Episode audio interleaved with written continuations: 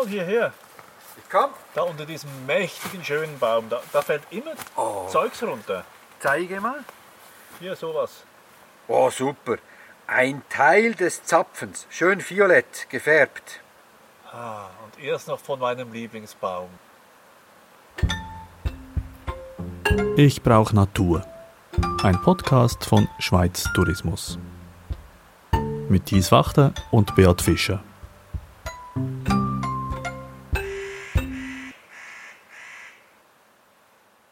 Ja, Beat. Ich finde es bombastisch hier. Und das zum Abschluss unserer Serie. Du weißt ja, wenn ich, nein, das weißt du vielleicht nicht, wenn ich ein Baum sein müsste, wäre ich eine Arve.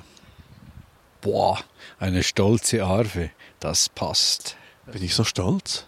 Nein, es ist einfach eine ehrwürdige, mächtige Baumart. Es ist jetzt schwierig, da ich will das gar nicht äh, mit mir in Verbindung setzen. Es ist einfach wirklich ein für mich extrem eindrücklicher Baum. Wir sind im Unterwallis, im Val d'Erance, in der Gemeinde Evolène und noch genauer im Dörfchen Arolla. Mhm. Und hierhin wolltest du unbedingt gehen, um diesen Baum, um die Arve zu sehen. Auf Englisch nennt man sie Arolla Pine oder auch auf Französisch Arol. Und wir sind jetzt im Dörfchen Arolla und das passt einfach gut zusammen. Also muss doch hier dieser Baum wachsen, der namensgebend ist für diese englische oder französische Bezeichnung. Arolla Pine?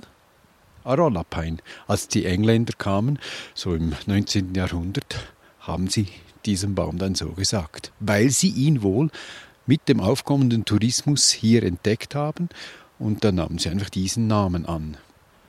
Jetzt sind wir wirklich im Ursprungsort der englischen und der französischen Fassung der Arve.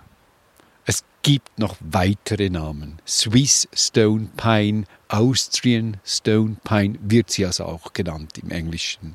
Also es ist ja oft so, es gibt verschiedene Namen, wie wir sagen ja auch nicht nur Arve, sondern auch Zirbelkiefer, Zirbel, je nach Gegend. Und wir sind hier jetzt in einem Arven-Lärchenwald. Es gibt auch viele Lärchen. Es ist Herbst mittlerweile und die Lärchen beginnen sich gelb zu verfärben mit dem blauen Himmel. Das ist einfach, ja, ich, ich, äh, das macht mich jedes Mal irgendwie sprachlos, muss ich sagen. Das ist einfach wunderschön. Absolut. Und dann auch mit Zusammenhang mit diesen Nadeln der Arve, die ja so bläulich schimmern und voll sind, so kräftig. Und wenn ich jetzt einen Stamm einer Arve noch genauer mir ansehe, dann siehst du diese Wolfsfläche mit diesen zitronengelben Farben, wie sie da leuchtet, fast Stabilabos-mäßig. Die Wolfsflechte, hast du gesagt. Eine Flechte, ja, fast neongrün. Neongrün, hier manchmal wirklich gelb, beides. Und die gedeiht sehr gerne an diesen Stämmen, an den Borken der Arve und der Lerche. Das ist also typisch, auch diese Flechte. Mhm, Die gehört in diese Pflanzengesellschaft, ja. Du hast gesagt Wolfsflechte? Ja, sie ist giftig und zum Beispiel im hohen Norden wurde sie früher verwendet, um zum Beispiel Wölfe oder auch Füchse zu vergiften. Man hat sie dann ins Fleisch, in den Köder gegeben und 24 Stunden später starben die Wölfe, sagt man, sofern sie nicht frisches Fleischblut gegessen haben. Boah, das ist wieder eine wilde Geschichte.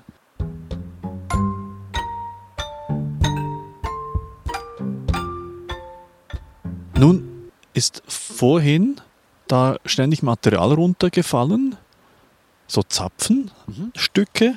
Und man hat auch zwischendurch, man hört es vielleicht jetzt dann auch zwischendurch, so ein Krächzen gehört.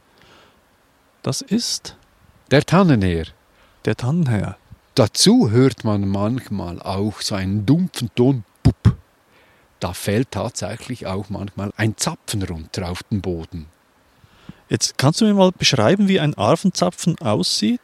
Ich möchte zuerst noch was zu den Nadeln sagen, die haben wir vor uns, weil ganz typisch für die Arve ist, wenn ich an einer Nadel ziehe, kommen gleich fünf. Also sie sind zu gebündelt zu fünf. Siehst du das? Ja, so Fünferbüschel. Genau, das ist mir wichtig, weil das ist ein gutes Unterscheidungsmerkmal zu anderen Pinien oder eben Föhrenarten. Also sie ist nah verwandt mit unserer Waldflöre. Flöre? Ah, Entschuldigung, sie ist nah verwandt mit unserer Waldföhre, die zweinadlig ist, oder auch mit der Pinie aus dem Mittelmeerraum. Also wenn Beat so gewisse Wortfindungs- oder Sprachschwierigkeiten hat, dann liegt es vielleicht darin, dass wir heute eine Ausnahme gemacht haben. Wir haben nämlich vorhin noch ein Glas Walliser Weißwein getrunken, so für den Abschluss quasi. Und ja, gut, nun geht's weiter. Eben diese, genau, diese Nadeln, die dem Baum so auch etwas Samtweiches geben, finde ich, wenn man ihn so aus etwas Entfernung anschaut. Und wenn du sie anfasst, sie sind nicht stechend, sie sind wirklich sanft, sie sind zart. Völlig überraschend. Für diesen doch extrem zähen Baum. Ja, also hier haben wir Exemplare.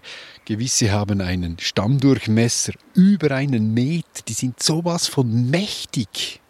Toll. Sie gedeihen hier absolut gut und es ist ja ein Gebirgsbaum. Er bildet oft mit der Lerche hier in den Zentralalpen die Baumgrenze. Gedeiht also bis in sehr hohe Höhe. Wir stehen jetzt auf 2100 Meter und die Baumgrenze ist vielleicht bei 2300 Meter, aber man hat schon Exemplare gefunden, die über 2800 Meter vorkommen. Kleine Arfenbäumchen. Und dieser Geruch, das ist so etwas Intensives in einem solchen Wald. Das leicht harzige, die Arfennadeln, man spürt die Sonne, wie sie den Boden wärmt und der dampft dann ein bisschen in den Himmel und wir können das einatmen, das ist toll. Alles voller ätherischer Öle hier. Ja, kann man so sagen.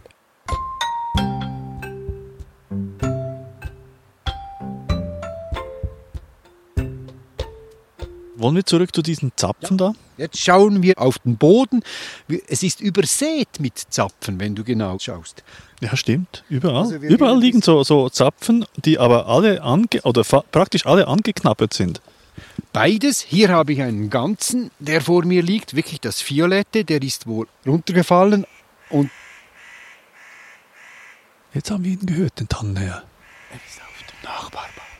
Wieso heißt er eigentlich nicht Arfenherr? heißt er auch. Man kann beides sagen. Also der Arfenherr. Okay. Der Arschenherr ist ein Rabenvogel und ist eigentlich bräunlich und hat so weiße Flecken am Bauch. Und was der jetzt da oben macht, ist, er sucht sich einen Zapfen und hämmert darum und er ist scharf auf die Samen. Und hier, wenn ich so einen Zapfen vom Boden hebe, sehe ich, hier hat es ein Loch und in diesem orangen Teil fehlen die Samen. Und was er vorhin runtergeschmissen hat, ist dieser Schuppen des Zapfens, den du am Boden gefunden hast. Genau, so hat er auch gesehen. So ein bisschen bläulich, blau-violett. Genau, das ist er. Das heißt, bei deinem Baum, wo du gestanden ist, hat gerade ein Tannenheer gewirkt oder ein Arfenheer. Ja, man hat auch so ein dumpfes Klopfen gehört. Das, man hört das wirklich zum Teil durch den Stamm durch, so ein dumpfes Klopfen und dann fällt da Zeug runter. Das machen sie, das ist typisch. Oder schau noch hier, hier hat das Zapfen, die sehen ein bisschen aus wie ein Apfel, der gegessen ist. Ein, äh, ja, wie sagt man dem jetzt auf Hochdeutsch? Also Schweizerdeutsch gibt es schon ganz unterschiedliche Ausdrücke. Bütschki, sage ich. Und du? Das Batzki, Auf Berndeutsch Gräubschi. genau. Also das Innere, weil alles ist weg von diesen violettlichen, bläulichen Schuppen. Und wenn ich dann genau schaue, es fehlen alle Samen. Rübistübi ist alles weggefressen. Rübistübi ist weg.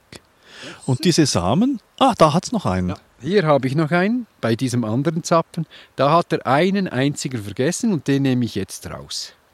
Und den schauen wir uns ein bisschen genauer an. Also meine Hände, fass mal den Zapfen an. Sehr, sehr harzig. Sehr Ja, zuerst das- ja. Sag mir das vorher, weil äh, jetzt muss ich mein Mikrofon und so auch noch an, anfassen. Das bleibt dann kleben Ja. bis über den Winter. Das geht weg. Ähm, dieser Samen sieht eigentlich aus wie ein Nüsschen. Ja, genau. Man sagt, glaube ich, auch Arfennüsschen, nicht? Ja, man sagt, ist botanisch natürlich nicht korrekt, das spielt überhaupt keine Rolle, es ist ein Samen von einem Zapfen. Und das Innere, das ist ja dieser Vogel. Und jetzt bin ich gespannt, was befindet sich hier drin. Ich habe einen Stein hier vom Boden. Ich klopfe jetzt mit einem Stein auf diesen Samen. So. Und gebe dir dann das zu essen. Den Samen im Inneren.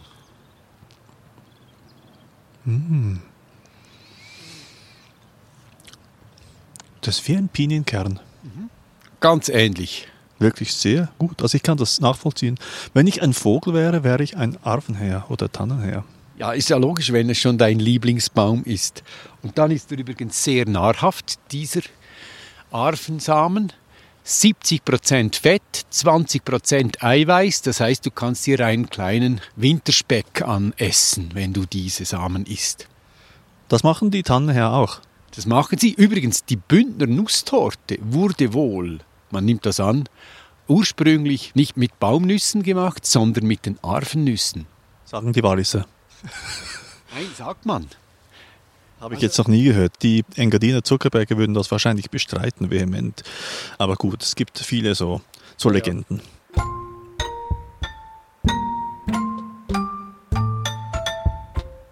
Dieses Fettpolster, das fressen sich dann diese Tannenherr an. Ja und nein. Sie essen sicher gerade davon oder sie sammeln die Samen. Es gibt eine Studie, die hat das mal genauer untersucht, die ist jetzt 30-jährig, und da hat man herausgefunden, dass diese Vögel, diese sammeln diese Samen und ein Exemplar kann bis zu 100.000 Samen sammeln und die verstecken und das ist dann der Wintervorrat oder auch der Vorrat fürs nächste Jahr. Und er findet rund 80 Prozent von diesen Samen wieder. Also ein Exemplar des Tannenherrs. Ein einziger Vogel. 100.000 Samen und er findet 80 Prozent wieder. Das war die Studie. Und wie macht er das? Also erstens ist er ein Rabenvogel eben. Clever. Und dann muss man sich noch vorstellen, er hat ja keine Hände. Das heißt, er sammelt diese in seinem Kehlsack. Er kann bis zu 100 Samen in seinem Kehlsack deponieren. Dann macht er Verstecke. In einem Versteck hat es dann vielleicht nur 10 von diesen Samen, die er versteckt, ein paar Zentimeter im Boden. Dann fliegt er zum nächsten, gräbt ein kleines Loch und schüttet es wieder zu. Tak, tak, tak. Und so geht es den ganzen Herbst und er ist ständig dran am Arbeiten. Und dann kommt der Winter, Schnee, das heißt, die Situation sieht völlig anders aus und dieser Vogel ist fähig, 80 Prozent wieder zu finden. Man muss sich diese Leistung einfach mal vorstellen. Im Schnee? Unter dem Schnee kann er sie wieder hervorgraben. Und er weiß auch genau, wo eben es am besten ist, wo es am wenigsten Schnee dann hat, damit er zu seinem Versteck kommt und also sein Vorrat ihm zur Verfügung steht. Und diese Verstecke, die werden nicht geplündert von anderen Tieren. Also wenn ich jetzt so eine, so eine Maus wäre, würde ich Tannenherr beobachten und dann diese Verstecke plündern. Das ist ja das Clevere, er macht so viele. Bis zu 10.000 Verstecke. Dann bist du eine clevere Maus, wenn du all diese Aktivitäten beobachten kannst. Bis zu 10.000 Verstecke, ein einziger Vogel. Ein einziges Individuum, ja, weil er manchmal nur 10 Samen in ein Versteck versteckt. Das ist ja unglaublich. Für diesen Vogel, der da rumkrächzt und übrigens so einen wellenartigen Flug hat. So immer so in die Tiefe, wieder hoch, in die Tiefe, wieder hoch. Also nicht so ein eleganter Vogel eigentlich. Oh doch, er schwingt mit. Ah, okay. Ich lasse dir den Eindruck. Ich möchte dir noch was vom Boden zeigen. Du siehst halbe Nüsschen. Siehst du die? Ja, überall liegen die rum. Hast du die da verstreut vorhin? Nein, nicht ich, das war er. Manchmal sammelt er ganze Zäpfen und bringt sie auf den Boden oder zwischen die Astgabeln, klemmt sie daran ein und dann hämmert er drauf los und löst die Samen. Und hier hat er die Nüsschen gerade verspeist, weil sonst würde er die mit den Samenschalen, mit den harten, vergraben. Also der nimmt doch zwischendurch mal so ein bisschen von diesen Nüsschen. Er versteckt die nicht nur. Er muss ja auch von was leben und die Arbeit ist ja auch relativ anstrengend. Ja, er isst und versteckt, macht beides.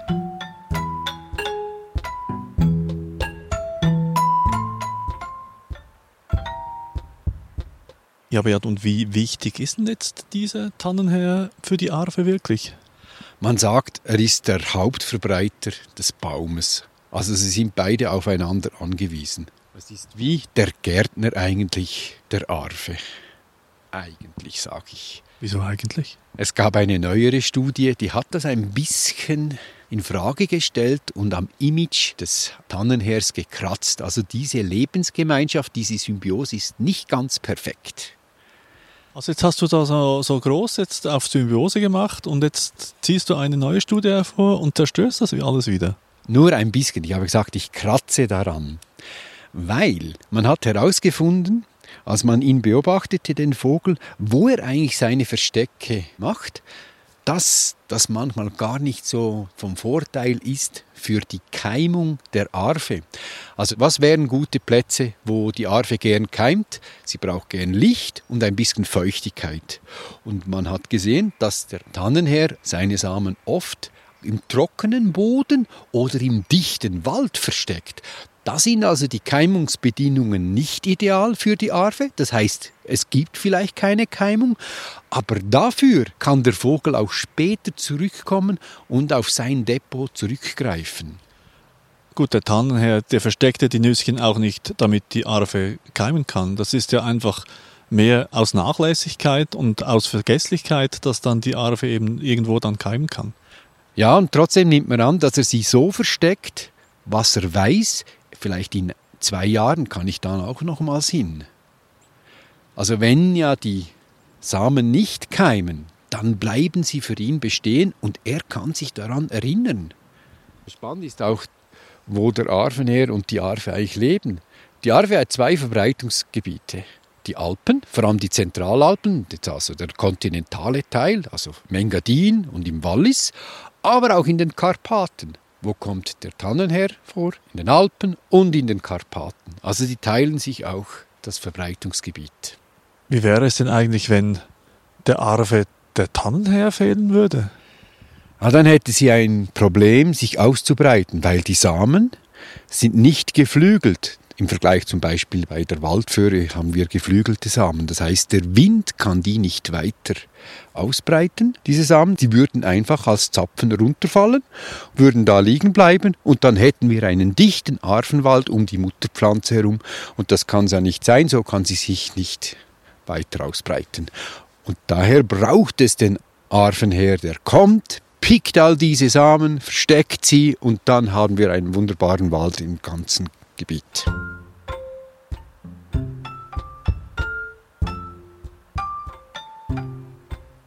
Spannend ist ja auch, dass man manchmal Arven findet, wenn man eben unterwegs ist, zu Fuß, in einem Felsen, hoch oben, völlig exponiert. Und da kann man sich ja überlegen, wie kommt eigentlich der Samen dahin? Ja, wie kommt denn der Samen dahin? Ja, jetzt weißt du ja die Antwort. Durch den Tannenherr? Ja. Der flog dann da hinauf.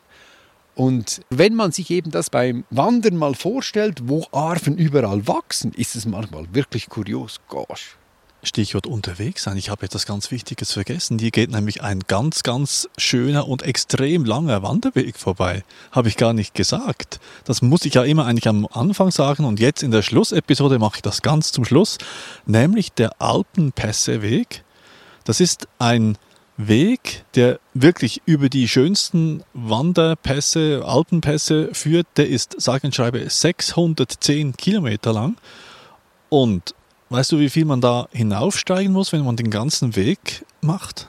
Nein, das weiß ich nicht. 37.500 Höhenmeter. Bots.